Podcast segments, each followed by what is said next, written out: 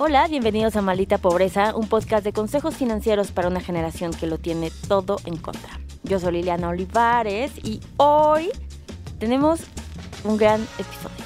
Todos los empezamos diciendo eso. claro. Pero este sí es muy especial porque tenemos invitada que es muy... Mira, siempre que viene alguien nos emociona. Este, traemos cafés, ¿no? O sea, aquí el nivel se sube. Nos traen a otro lugar más bonito a grabar, o sea. Hay cafés, hay expresos. O sea, ¿qué te digo? Hay productora. O sea, yo te manejo una producción muy cañona. Calidad. Y miren, en vistas de que nos acercamos, nosotros siempre muy en la coyuntura de lo que está sucediendo, el mundial, el fútbol, claro que sí. Yo dije, ¿qué hago? ¿A quién conozco? Y yo, a Fer. Fer Piña está con nosotros, que quiero decirles que Fer la conocí este año en un foro muy serio, siento yo, ¿no? Bastante serio. Similar. sí, exacto. Entonces hablamos de temas muy, en marzo hablamos del Día de la Mujer y los sueldos y todo. Fer es amiga de Romina Sacre, que es nuestra amiga, y nos presentó. Y dije, mira, qué, qué señorita tan chistosa, ¿no? O sea, qué agradable, pues, exacto. Y luego Fer me platicó que, pues, básicamente ella en eminencia, o sea, una carrera profesional de altos años ya y con varias carreras profesionales, quiero decirte, porque Fer es fotógrafa top, máxima. Yo siempre le digo a todo el mundo, seguro esa foto la tomó Fer, así a cualquier cosa, a huevo. Exactamente. Y aparte Fer es deportista profesional, aquí alto rendimiento, y entonces dije, qué mejor. Y tiene una gran voz. Hola. Exacto. Hablando así todo el tiempo.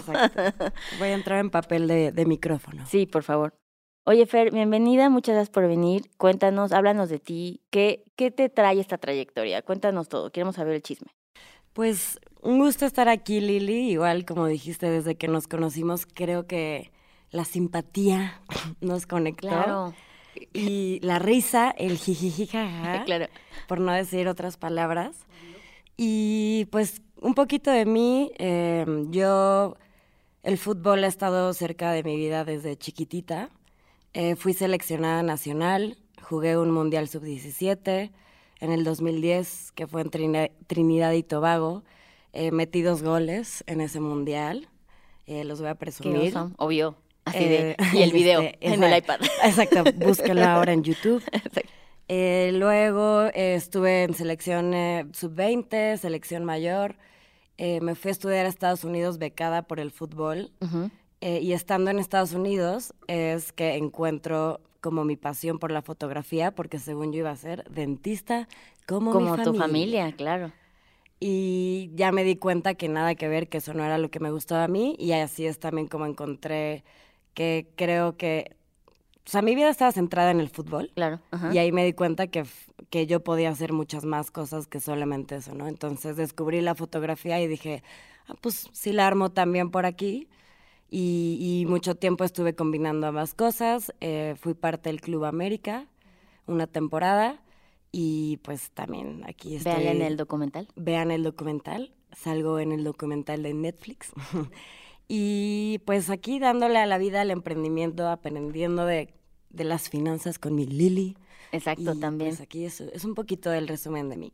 Excelente bayo. Excelente portada de libro. Exacto. Oye, me parece muy interesante que uno, en un contexto en donde elegiste como una profesión que es sumamente demandante, ¿cómo decides y en qué espacio el que puedes hacer otra cosa? Que no solo tienes que hacer, porque aparte creo que justo no es una opción, ¿no? O sea, que son como un, cuando tomas esa decisión, tienen que seguirla, perseguirla, darlo todo y tenemos como esta idea muy romantizada de tienes que ni siquiera dormir y sufrirlo y cómo es este momento en donde dices, ay, güey, puedo hacer otras cosas. Literal. Creo que un poco fue eh, mi educación y la educación que, que, que dan en Estados Unidos y el sistema colegial que tienen, que te hacen saber que es igual de importante ser deportista y ser estudiante. ¿No? Entonces, a pesar de que yo no lo podía ver así, mi vida era el fútbol y literal le dedicaba mi energía entera y mi vida entera, me empecé a dar cuenta que también me gustaban otras cosas al, igual que el fútbol, ¿no? Y, ahí fue que encontré la fotografía, pero sí fue complejo mezclarlos, como que siempre me quedaba corta en, en, la fotografía, ¿no? De tiempo, más bien. O sea, porque, como sabemos, los deportistas de alto rendimiento es demasiado demandante. Em, pero creo que fue un buen momento de mi vida. O sea, estaba en, en la universidad, no te tomas las cosas tan en serio. Entonces, creo que pude explorar mi creatividad sin que sintiera tanto peso de tengo que vender una foto, tengo que hacer esto, ¿sabes? Como que creo que me permití explorar y tenía todo mi foco en el fútbol, pero sin darme cuenta que también me estaba sirviendo un montón esta parte creativa que estaba explorando. Y ya después tuve que tomar decisiones de qué sí quería, qué no, dependiendo a mi vida, ¿no? Eh, por ejemplo, dejé el fútbol también por eso. Eh, los sueldos que dan, digo, eh, ahorita podemos adentrarnos un poquito a eso, pero yo también decidí qué estilo de vida quería tener eh, y los sueldos que estaba recibiendo no, no empataban con la vida que yo quiero tener, o sea, no me alcanzaba para mi renta.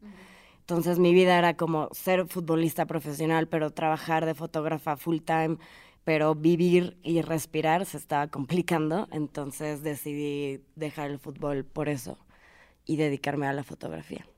Y, y entrando en este tema, ¿en qué momento ¿En qué momento si alguien está esperando, ¿no? Está escuchando este podcast y quiere dedicarse a eso, ¿cómo tú, porque es muy claro en carreras convencionales, ¿no? Sí, güey, vas a ser contador, vas a salir, vas a entrar a un despacho o lo vas a hacer tú solo, no sé, pero es el, camino es claro y de qué vas a ganar dinero es claro. En este contexto como deportista, como mujer, en tu caso, en tu vida, ¿cómo fue el, si me voy a dedicar a esto, ¿de qué voy a vivir? O sea, ¿cómo empiezas a resolver esa pregunta? Creo que bueno, en mi caso fue un poco se me fue dando porque creo que justo mi generación de futbolistas hemos ido creciendo mientras el fútbol femenil va creciendo, ¿no? Porque hubo una generación que nos abrió camino, que fueron como las un poco pioneras y la mía me tocó abrir sin tener todos los como privilegios. Y este, me, me perdí que te. Estaba entradísima y yo. lo de que a ti se te fue dando, que ya había, tal vez lo tenías más claro, asumo, a eso, a eso iba. Ah, sí, exacto. Entonces, yo nunca me pensaba como una futbolista, y este es un punto importante porque no había referencias de. Entonces, yo lo hacía por pasión, estaba en selección porque increíble y qué orgullo jugar para México. Me fui becada a Estados Unidos para jugar porque me pagaban todo. ¿Pero, quién, quién te beca ahí? Las universidades. Ah. O sea, el, las universidades en Estados Unidos, el sistema colegial está eh, perfectamente hecho para que puedas desarrollarte como deportista. Okay. Entonces, por ejemplo, yo estaba en División 1 y hay 300 universidades en División 1 que tienen todo perfectamente organizado para que tú solamente seas deportista. O sea, yo tenía, em, volábamos en avión privado una vez a la temporada el equipo femenil de Louisiana State University, que era donde yo estaba. Teníamos fisioterapeuta de la última calidad que existe. O sea, la inversión que se le hace al deportista en Estados Unidos es, es impresionante y es la cual no tenemos aquí en México. ¿Y cómo llegaste allá? Llegué gracias a que jugué el Mundial Sub-17. Eh, hubo un eh, manager que se llama Guillermo Samarripa, que le agradezco mucho porque ha sido muy importante en mi vida. Y él se acercó conmigo y me dijo, ¿sabías que existe la oportunidad de que te vayas becada a jugar? Y yo, no. Entonces me abrió la posibilidad, armé un video de mis highlights de fútbol. O sea, esto yo tenía 17 años y según Fer Piña, de esa edad, se iba a quedar a vivir en Puebla para toda su vida. Iba a ser dentista. Claro. Y me llega esta mm, oportunidad y yo en seis meses me tenía que decidir si me iba cuatro años a estar fuera de México, lejos de mi familia, a jugar fútbol y a estudiar la carrera, ¿no?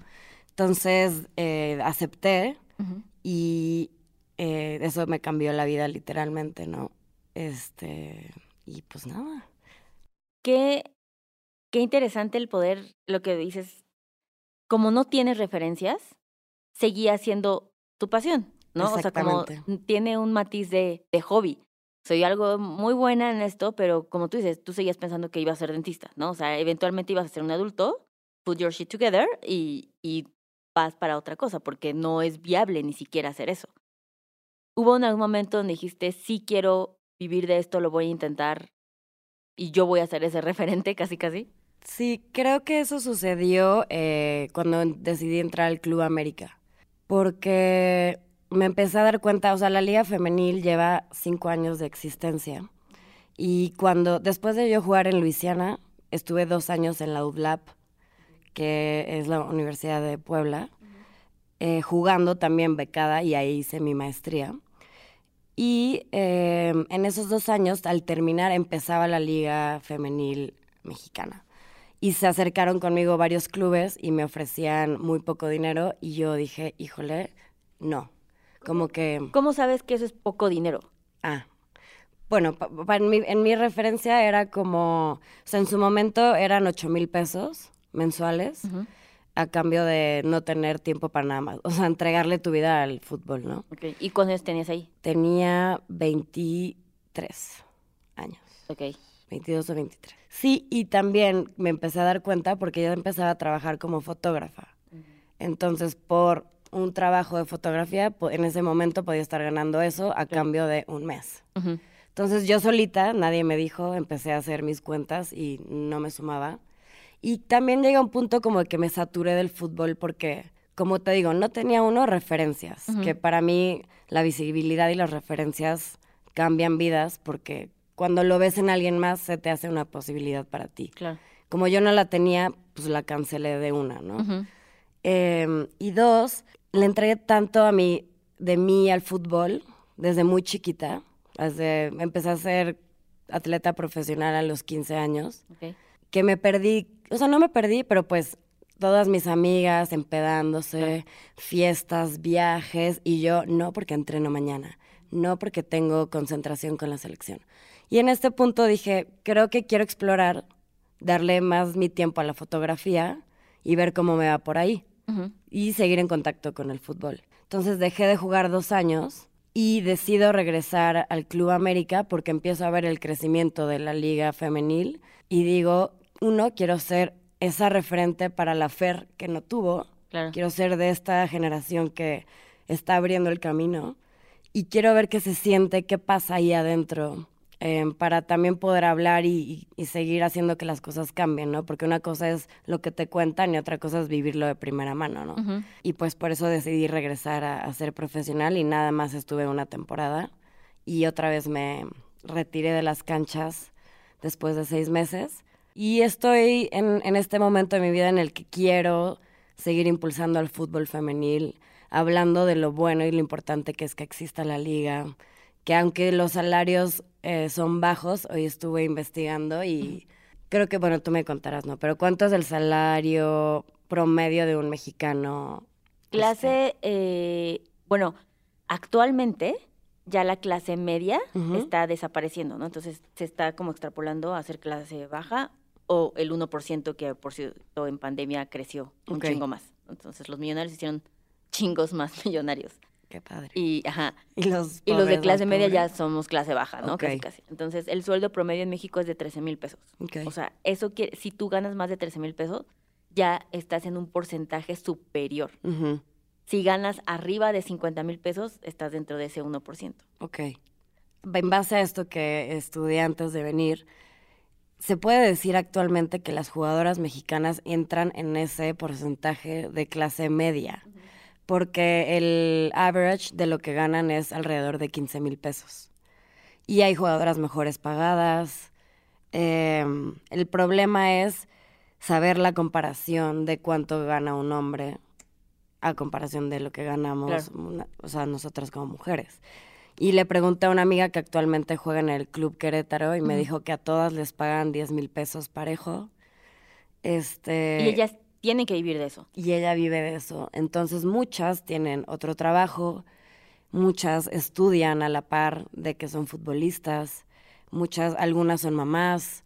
Entonces, realmente creo que todas las personas que estamos alrededor del fútbol femenil, de alguna forma somos como activistas porque estamos aquí porque nos importa la causa, por la pasión que nos genera el juego y porque sí creo que el fútbol femenil se va a emparejar en un futuro porque para ahí vamos, ¿no? Claro. Oye, esta decisión de regresar al ver el crecimiento tuvo, o sea, cuando llegaste ahí, hubo una decepción, el que tal vez no era el crecimiento que tú estabas esperando, o porque duras poco tiempo eh, en ahí? Creo que no fue una decepción. Lo que me pasó es que yo tuve la experiencia de Estados Unidos, en donde al deportista, como te conté, lo tratan como élite, como debería de ser. Sí. Y regreso a México y me encuentro otra vez con que te dan tres, dos shorts y dos playeras para toda la temporada que si lo pierdes lo tienes que pagar. Eh, que hay y aparte ni siquiera decías que eran de su talla, ¿no? O sea, ni siquiera. A veces no es de tu talla, las calcetas te quedan grandes. Entonces empecé a, encontrarme con todas estas cosas que las viví toda mi vida y pude con ellas y está bien. O sea, al final lo, uno, lo que quieres es jugar fútbol, ¿no? pero eh, también ya estaba muy posicionada como fotógrafa. Y creo que eso se me estaba complicando mucho porque no me alcanzaba para mi renta. Salía y hacía mi trabajo como fotógrafa, entonces para los que no saben, los que trabajamos y somos freelancers, como yo soy como fotógrafa, pues te avisan, oye, puedes el 18 de octubre una sesión a las 9 y yo no sabía si iba a poder o no, porque mi calendario me lo daban los domingos en la noche, una semana, o sea, el domingo yo no sabía si el lunes iba a entrenar 3 de la tarde o 7 de la mañana. Entonces se me empezó a complicar mucho trabajar para generar dinero, para poder vivir y jugar. Y luego estaba mal visto porque entonces pensaban que no estaba 100% involucrada en el equipo, porque tenía otras cosas que hacer y tenía una vida donde creo que también debemos de romper este estigma del deportista, ¿no? Y del futbolista, luego muchísima presión en, ah, eres futbolista, entonces tú no puedes tomarte una cerveza, ¿no? O, o como cosas así, que creo que, que se debe romper eso, que podemos hacer muchas cosas, que puedo estar súper entregada en mi deporte, pero también salir y ser fotógrafa, ser mamá. Uno, porque lo tenemos que hacer, y dos, porque también podemos hacerlo, ¿no? Aparte, porque tus días, ¿no? Trabajando de eso son pocos, o sea, son pocos años relativamente. Y después, ¿qué va a hacer? Pareciera que se construye una definición de tu carrera, de tu persona basado en tu carrera, y cuando eso colapsa a los 30, vale verga, ¿no? O sea, como que no sabes nada, no sabes quién eres, no sabes qué hacer, o sea, de estar muy cabrón estar en, en ese contexto. Y aquí yo te quiero preguntar a ti, porque creo que esa es una gran como no sé si problemática, pero como futbolista, seas hombre o seas mujer, como dices, tu rango de vida laboral es corto. Eh, entonces, ¿cómo hacer para... O sea, también creo que tiene que haber una enseñanza, tanto a hombres como mujeres, de, oye, sí, como hombre estás ganando muchísimo, pero ¿cómo lo vas a cuidar? Muchos se queman todo el dinero en fama, en coches, en ta, ta, ta. Y como mujer, también saber que eso se te va a acabar y qué vas a hacer después o cómo vas a invertir tu dinero para que te siga generando cuando ya no puedas ser futbolista. Claro. ¿No? Entonces, eso o sea, lo que está cabrón es que la conversación, o sea, esta pregunta se responde para cada género, ¿no? Porque para hombre te voy a decir, exacto, güey. Invierte. Invierte, porque eso es de que estás ganando, no solamente en el club, sino que estás ganando de la publicidad, de las campañas, de las marcas, ponlo a trabajar este, y, vas a ver, ¿no? O sea, como algo que te permita seguir haciendo eso, pero que después te mantenga. Pero respondiendo a esta misma pregunta, que en una mujer que está en una situación similar, la, el consejo es cómo vas a generar ingresos ahorita mientras quieres ser deportista sin que utilices tu tiempo. ¿no? Porque el, güey ya lo tiene resuelto, solamente es cuídalo. Exacto. ¿No? O sea, que es como, lo generas. Exactamente, es como de qué puedes hacer que te genere ese tipo de cosas. Al final, la única ventaja de eso, que tal vez tendría una mujer en esta posición, es que va a haber descubierto talentos que el güey cuando ya su carrera muera va a colapsar, ¿no? O sea, y ella no, probablemente tendrá esta eh, posibilidad de, de hacer más cosas. Justo, porque nos toca explorar otras cosas porque es a huevo. No es como opcional como en el caso de los hombres. Entonces creo que eso puede ser un pro para nosotras porque además de ser futbolista nos toca buscarnos la vida allá afuera. Entonces cuando se nos acabe el fútbol, pues ya tendríamos un algo explorado, además de ser futbolistas. Sí, un, paso adelantado resuelto muy importante. Pero el, ahora, ¿por qué pareciera obvio, pero me parece que no lo es? ¿Por qué las mujeres tienen que vivir? ¿Por qué es diferente el panorama? ¿Por qué tú tienes que decidir entre si me dedico a algo más o si quiero pagar la renta, ¿sabes? O sea, ¿por qué existe en México, no sé en otros países, pero esa diferencia tan grande de condiciones de paga, de difusión, de todo?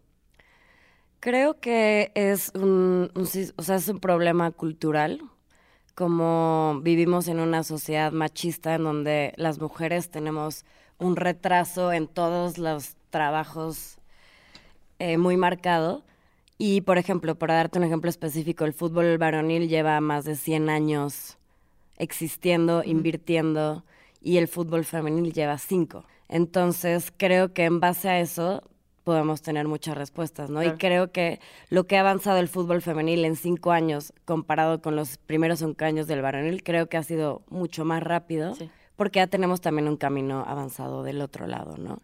Y creo que lo ideal sería como ya en un punto no decir, fútbol varonil, fútbol femenil. O sea, que el fútbol sea una elección y que quien lo juegue no importe, ¿no? Yo creo que las, futuras generaciones van a elegir, ah, yo quiero ser futbolista, seas hombre o seas mujer, ¿no? Ya no va a ser un tema de género o de no tengo dónde, ¿no? Sino un tema de, de elección. ¿Existe un deporte en donde, al menos para la mujer, sea al revés? ¿Tenga mejores condiciones?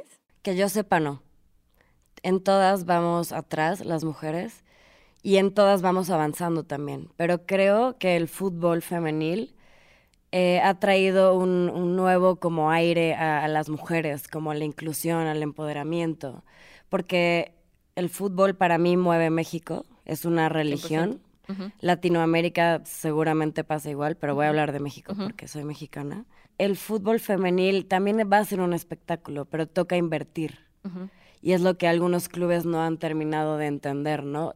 Creo que hay una inversión importante porque muchos clubes generan muchísimo dinero, entonces tienen una cartera grande para invertir y si hay pérdidas, pues las pueden soportar. O sea, también quiero como recalcar que si es que exista una liga femenil es porque ha habido mucha inversión detrás, pero no es suficiente. Y creo que tenemos que seguir eh, diciendo las cosas que necesitamos, porque también es muy fácil como, ah, ya, ahí están, este, ya existe, no, o sea, podemos ver un ejemplo muy claro con el equipo de Tigres, eh, que ellos han invertido en las jugadoras desde el día uno. Han ganado ellas, creo, de cinco o tres campeonatos. Han estado en las otras dos finales. Eh, han invertido en traer jugadoras del extranjero. Les pagan muy bien a sus jugadoras. Eh, en los estadios las tratan igual.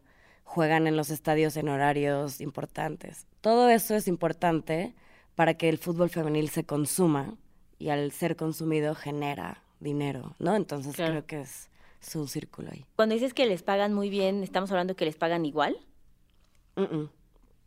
No hay ninguna jugadora que yo sepa y tengo bastantes datos, que gane igual que un hombre. Sí, estoy en ese what. Este, no, estoy en ese what y no me entero. exactamente, no me ha llegado. Eh, y sueldos de que ya entrarían en el 1% que tú contabas hace rato, arriba de 50 mil pesos. Ok.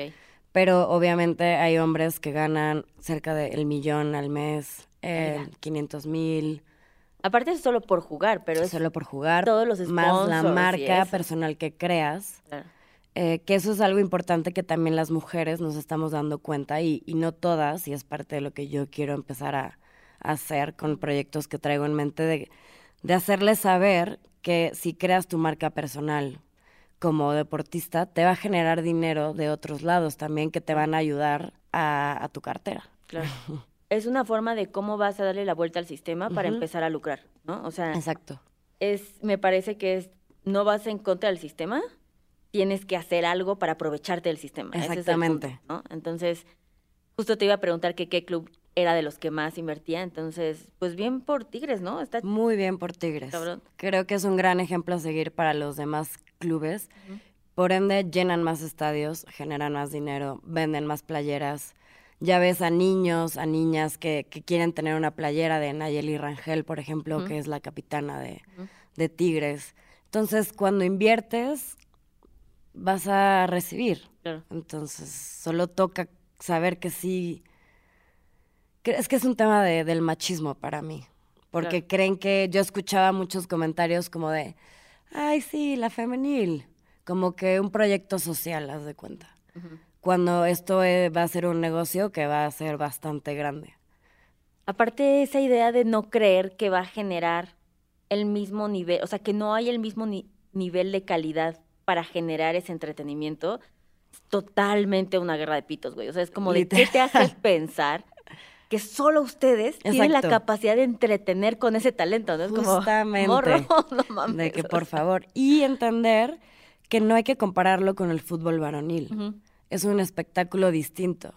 También eh, lo padre que ha traído el fútbol femenil es que si tú vas a un estadio hay, es un ambiente mucho más familiar, porque lo que vivimos en los estadios varoniles, lo que vimos en Querétaro, las muertes, estas rivalidades y todo otra vez regresa al machismo que existe, a esta, no sé qué traen adentro, enojo y, y, esto no lo vives en un fútbol femenil. Entonces también hay otro público. Eh, el tema de la comunidad LGBT. Eh, creo que el fútbol femenil ha abierto también esta puerta que muchas jugadoras son eh, lesbianas y no hay problema y están jugando como muchas no son. También quiero tocar este punto porque mucha gente dice, ah, eres futbolista, eres gay. No, tengo muchas amigas que son futbolistas y tienen parejas heterosexuales. Entonces no tiene nada que ver, pero es importante porque es inclusivo. Claro. El fútbol varonil no conozco a un hombre de la Liga MX que haya salido del closet y debe de haber varios. Sí. Entonces. Por supuesto. Sí, esa capacidad de, aparte nunca había visto este punto, ¿no? Pero el ser parte de un lugar que sea un safe space para, cualquier persona, porque yo lo pienso mientras dices, como, sí, yo, aunque me gustara el fútbol, lo pensaría dos veces en cuestión de seguridad, de si llevo a mi hijo, ¿sabes? Como, pues, güey, sí se volvió un tema. Entonces ahora puedes llevarlo a un partido femenino. Exactamente. Y no vas a tener ese tema. Exacto. Eso está súper chido. También ser parte de porque yo siempre les digo como en el podcast en Adulting, ¿no? Hay dos formas de apoyar lo que nosotros creemos. Y todo, todo tiene que estar sujeto. El agua que compras, desde la acción a la empresa en la que inviertes, o sea, todo hay un nivel de ética porque le estás dedicando tu tiempo y tu dinero. No tenemos otra cosa. En este mundo capitalista es lo único que tienes para decir, ya no se vale votar, ya está chida la marcha, pero no va a ser la diferencia. Es como, ese es el tipo de cosas. Entonces, cuando tú empiezas a ver que este tema se siente lejano, porque, oye, yo no soy deportista, no, no, como de, no conozco a nadie, es muy erróneo visualizarlo, el que somos parte de una comunidad en donde si en tu país hay una opción que está creciendo y que tú puedes apoyar y que aparte, a ver, no es, no es un acto social, hay una retribución, ¿no? Estás yendo, te la pasas bien, o sea, como cualquier evento, y que tú puedas ser parte de elegir en vez de ir a ver X cosa, ah, yo también quiero hacer esto porque sé lo que hay detrás, porque sé lo que promueve, lo que le cuesta ese trabajo a las personas que están ahí llegar. Y tal vez, maybe si tienes una hija que después quiere hacer eso, ¿no? O sea, porque se vuelve una posibilidad. Exactamente. Entonces, digo, a quienes nos están escuchando, invitarlos a que consuman fútbol femenil. La plataforma que, que lo transmite es VIX, que es pagado. Entonces, pues pagarlo para consumirlo, porque todo eso al final recae en las jugadoras que están ahí dentro, ¿no? Y en, los cuerpos técnicos, etcétera. Ir a los partidos, y justo lo que acabas de decir es importantísimo porque vas, uno, porque hay una retribución, pero porque también sabes la causa detrás de y el impacto que va a tener en las futuras generaciones, ¿no? Oye, y si alguien que sí dice, quiero yo ser deportista profesional, uno, me parecería muy obvio que les dirás que ir construyendo su marca personal. O sea, así como tú dijiste, descubrí que puedo ser fotógrafa, ¿no? También tienes que ir en esta mente, que creo que ahora es más común que antes, ¿no? Porque ahora sabemos que el futbolista está ganando más de anunciar refrescos, porque somehow eso sucedió, versus a lo que tal vez le estén pagando, ¿no? No, es bastante competitivo. Pero si alguien quiere empezar y decir, ¿qué tengo que hacer para poder llegar a vivir de esto que tendría que hacer?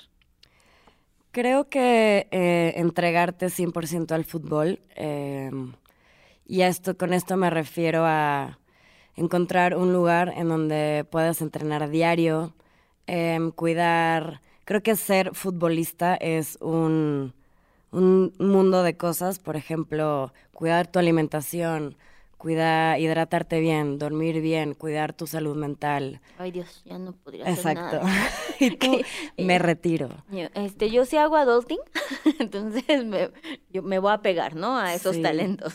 Y, y es, es, increíble que en México siga habiendo eh, pocas escuelas de fútbol femenil, pero hay más, ¿no? Pero si no tienes un lugar, yo lo que hice mucho tiempo fue que yo entrenaba con hombres eh, para estar preparada, ¿no? Entonces, o sea, puedes hacerlo. Puedes yo siempre hay formas de hacerlo.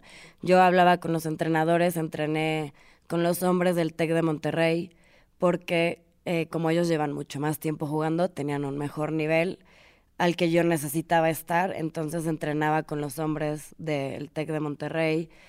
Em, pero lo que, lo que te voy a decir a quien esté escuchando esto es como encontrar la forma de estar cerca del fútbol todos los días ver mucho fútbol, consumir fútbol. Y gracias a todo lo que ha venido atrás, las mujeres que han jugado y toda la gente que ha estado involucrada en el fútbol femenil, que también hay hombres, pues ahora hay más espacios para que puedas encontrar un equipo de mujeres donde entrenar, ¿no? Pero lo increíble es que cuando crezcas, quien sea que estés escuchando, si ese es tu sueño, sí vas a poder ser futbolista profesional. Entonces, si crees que ese es tu camino, entrena, dedícale tu corazón al fútbol y las puertas van a estar ahí abiertas. Eso está muy, o sea, creo que sí es de las cosas más maravillosas que creo que nos está pasando entre tanto bullshit que pasa en el mundo. Sí. Vivir en un mundo donde ahora tu hijo, tu hija, tu hija lo puede ser lo que quiera ser y vivir de eso me parece extraordinario, ¿sabes? Como el que, y yo siempre les digo este ejemplo porque cuando a mí vino mi hijo y me dijo que él quería ser gamer profesional, fue como de, ok, lo vas a dar todo. O sea, sí, como si me hubieras dicho que quieres ser doctor, me vale madres. Las dos viables y las dos les vas a chingar. Exactamente. pero es totalmente doable. O sea, vivimos en tiempos mágicos. La gente vive haciendo cosas irreales. Entonces, y esta es una posibilidad más, no solamente en el mundo digital, sino la posibilidad de saber que quieres ser esta eh, futbolista, que le vaya bien, ¿no? Que no solamente sobreviva, sino que pueda tener el estilo de vida que aspiran o que ve con otros futbolistas hombres ultra famosos. Eso es doable. Total. También creo que nunca había habido, así como es posible, creo que ahora más que nunca es el momento. Es el momento. Sí, y también, sí, o sea, todavía estamos en este proceso de seguir cambiando muchas narrativas. Y si alguien te dice como, no, porque el fútbol es para hombres y te vas a ver machorra y no es verdad. O sea, si te gusta el fútbol y le pones el corazón al fútbol, hay un camino muy enriquecedor para ti. Y también comentar que a mí el fútbol y el deporte en general te entrega demasiado para el resto de tu vida, ¿no? De este, creo que yo me siento una mujer empoderada, eh, líder, con una opinión, mucho gracias al deporte, porque a las mujeres nos toca mucho demostrar para que vean que sí valemos malamente y nos hace muy competitivas. Y en el deporte estás compitiendo por tu lugar para ser, estar en el 11 que juega. Eh, y es una competencia sana que yo he visto que amigas con las que crecí que no estuvieron cerca del deporte no desarrollaron ciertas habilidades que yo sí. Entonces el deporte y el fútbol son una gran herramienta para nuestra sociedad. Eh, empodera, eh, te hace disciplinada, sabes trabajar en equipo, sabes que necesitas de otros para que te vaya bien a ti. Sabes, creo que hay demasiado que el deporte entrega a la sociedad, que a veces si nuestros gobiernos no nos lo permiten, pues ver la forma de hacerlo por otro lado, ¿no? Claro. Oye, ¿y qué le dirías a los papás que qué pueden hacer si tienen, sabes, como si ellos están en ese lugar, no sé si fue el caso de tus papás que lo dieron todo y fue como, claro que sí, pero ¿a dónde vas? Porque también me imagino que ha de estar cabrón, ¿no? Es como de puta, pues yo no sé, igual y nunca se me había ocurrido que quería que este era su sueño, ¿qué tienen que hacer? Creo que primero aceptar el sueño de sus hijas como tú, tu hijo te dijo, quiero ser gamer y tú, órale va. Creo que ir rompiendo con estas ideas de que tiene, si tu hija es mujer, tiene que hacer ciertas cosas, o si tu hijo es hombre, le tiene que hacer ciertas cosas. Entonces, uno, si tu hija viene y te dice, quiero ser futbolista, apoyarla porque hay formas de hacerlo. En mi caso, por ejemplo, mi hermana me lleva siete años y ella quería también, le gustaba mucho el fútbol y me cuenta que mi papá le decía que no porque tenía dos pacientes, mi papá es dentista, que jugaban fútbol y eran lesbianas. Entonces, digo, ha habido una evolución enorme, ¿no? Cuando yo crecí, eh, ya siete años después, a mí yo no me enteré nunca de eso, ¿no? Mi papá, yo no sé si dijo, híjole, ya no voy a tener hombre, malamente pero dijo, pues que Fer juegue. Y a mí nunca me prohibieron nada, ¿no? Yo dije, quiero un balón de Navidad, tenía un balón.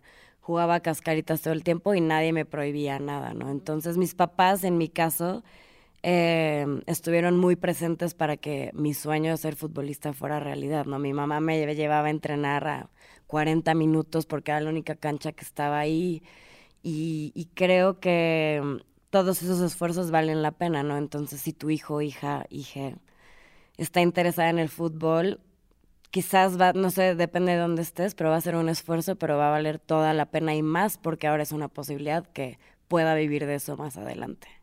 Yo les aconsejo que llamen al Club Tigres.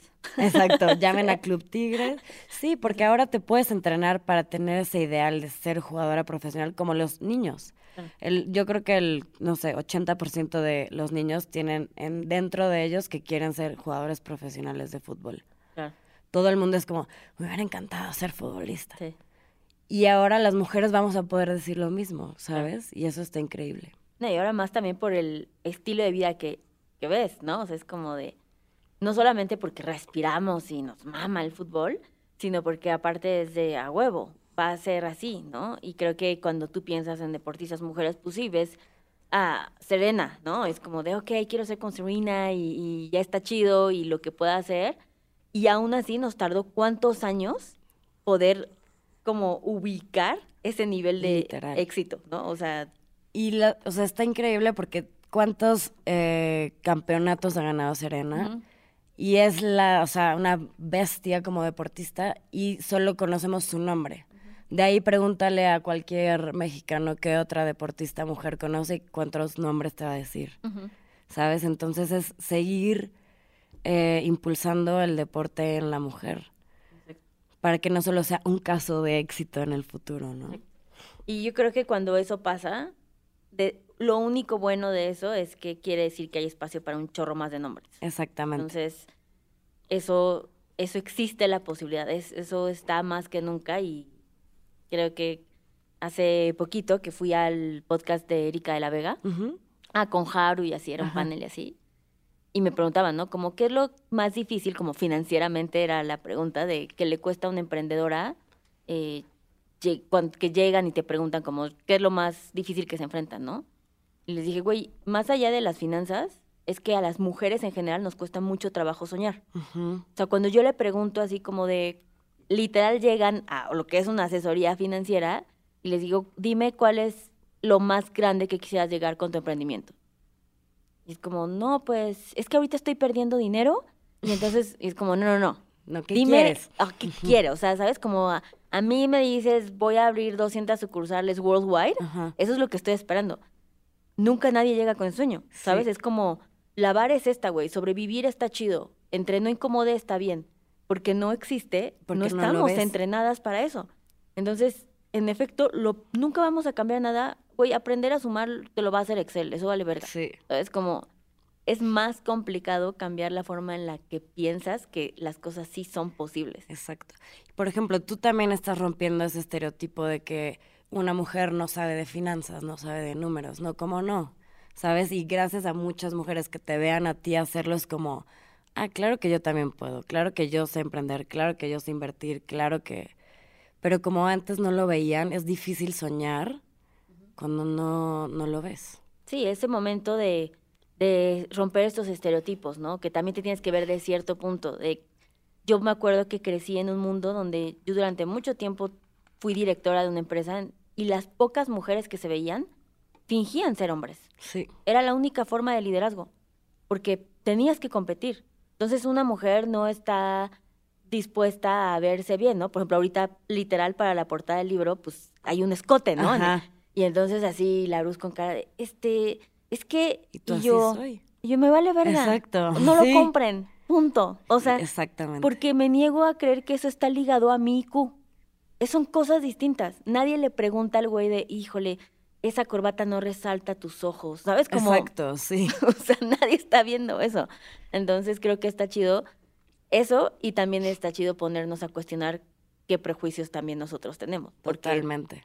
Todos los tenemos. Y por ejemplo, también hacer las finanzas divertidas. Y creo que eso es algo muy importante, o sea, también lo recalco en ti porque lo veo.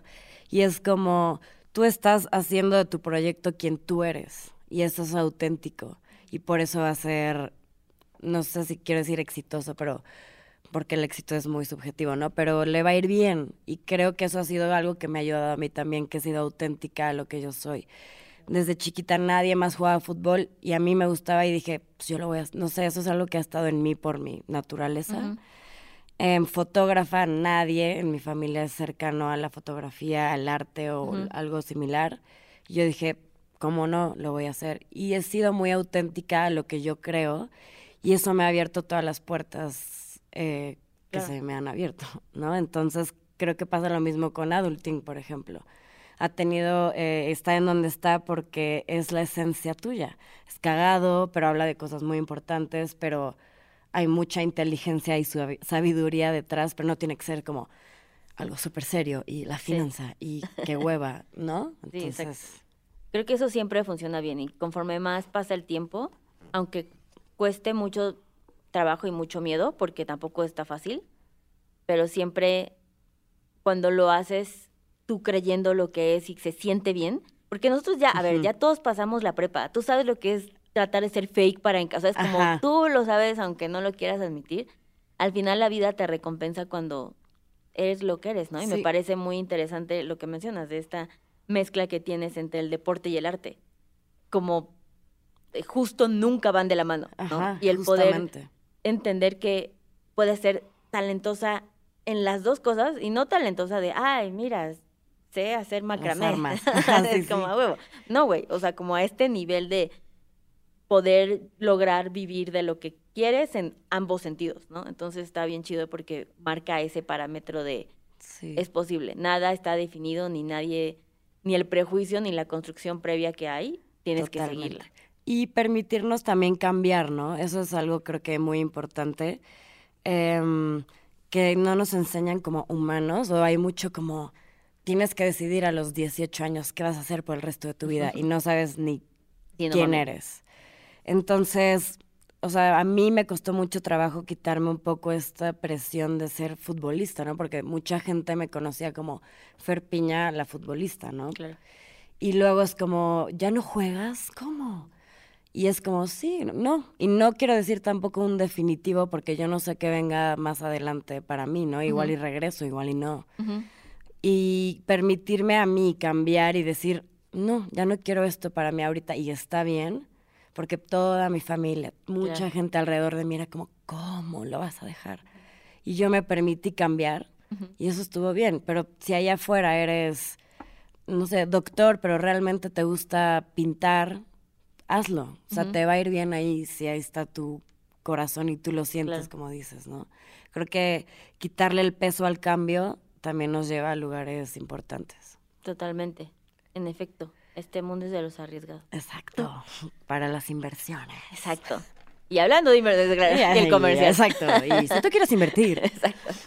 Oye, Fer, muchísimas gracias por esta bonita y hermosa plática que me hizo sentir bonito en el corazón. Mm, a mí porque creo que, creo que sí, está, ¿sabes? Como Güey, la vida está muy culera. A veces solo se requiere una palabra de que sí todo va a estar bien y yo he oído, antes siento que era muy dura en el contexto en el que crecí y me he dado cuenta que lo más bonito que puede ir sucediendo hablando de cambiar es sí enterneciéndose, ¿sabes? Como es encontrar esta parte de cómo somos con nosotros, con las demás personas. Entonces, este era un muy episodio de deporte, pero creo que al final se convierte en, güey, tus sueños están bien chidos. Literal.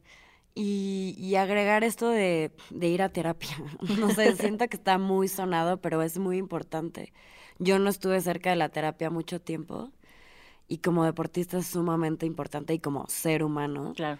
Y creo que el tener la terapia cerca a mí me ha llevado a estar en paz para tomar muchas decisiones importantes, para estar en paz conmigo misma y con mis relaciones. Entonces, nada más era como un corte comercial también antes de cortar. Eh, pero gracias por tenerme aquí, te admiro, te quiero. Eh, y creo que es por también mujeres como tú que estamos haciendo que las cosas cambien porque nos atrevemos a hablar, a que se escuchen historias de otras personas. Entonces, gracias por el espacio, tu corazón y tu tiempo. Muchas gracias, Fer. Yo te quiero más. Y te admiro más, es una chingona. Y te digo que yo siempre así, no, mi amiga, ella todas las fotos las saca. Todas. todas, todas. Esa también. Oye, exacto. ¿Cómo estás en Instagram? Estoy en Instagram como fairpineapple.jpg. Pineapple como piña en inglés. Obvio, porque me encanta. apellido piña. Porque hashtag creativa. Porque exacto. Hashtag eh, alternativa. Exacto, concepto. Concepto. Y así estoy en todas mis redes, fairpineapple.jpg. Vayan y síganla porque aparte sube posts muy cagados. Muy cagados, mucha información. Mucha muy información. Bonita. Muy bonita, es correcto. vale la pena. 100% recomendado. Mi foto es una carita feliz, ah, como con una banderita gay. Exacto, totalmente. Los quiero mucho y los quiero ver triunfar. Exacto. Muchas gracias por escucharnos y recuerden ir a Spotify. Eh, Márquenos con cinco estrellitas. Por, su, por cierto, ya emprendimos una investigación de muy alto nivel para lo de Spotify y descubrimos que, uno, si ya una vez nos calificaron con cinco estrellitas, no se pueden dar menos, ya se chingaron. Entonces, bien ahí. Y dos, para que nos puedan dar las cinco estrellitas, tienen que escuchar varios episodios. Mi mamá intentó hacerlo, nunca había escuchado uno y la cachamos. Entonces, por favor, sí escúchenos, ¿no? Para calificarnos. Y pues nada, nos vemos a la siguiente. Bye. Bye. Este episodio fue producido por Mitzi Hernández y Saúl Cortés Nogués.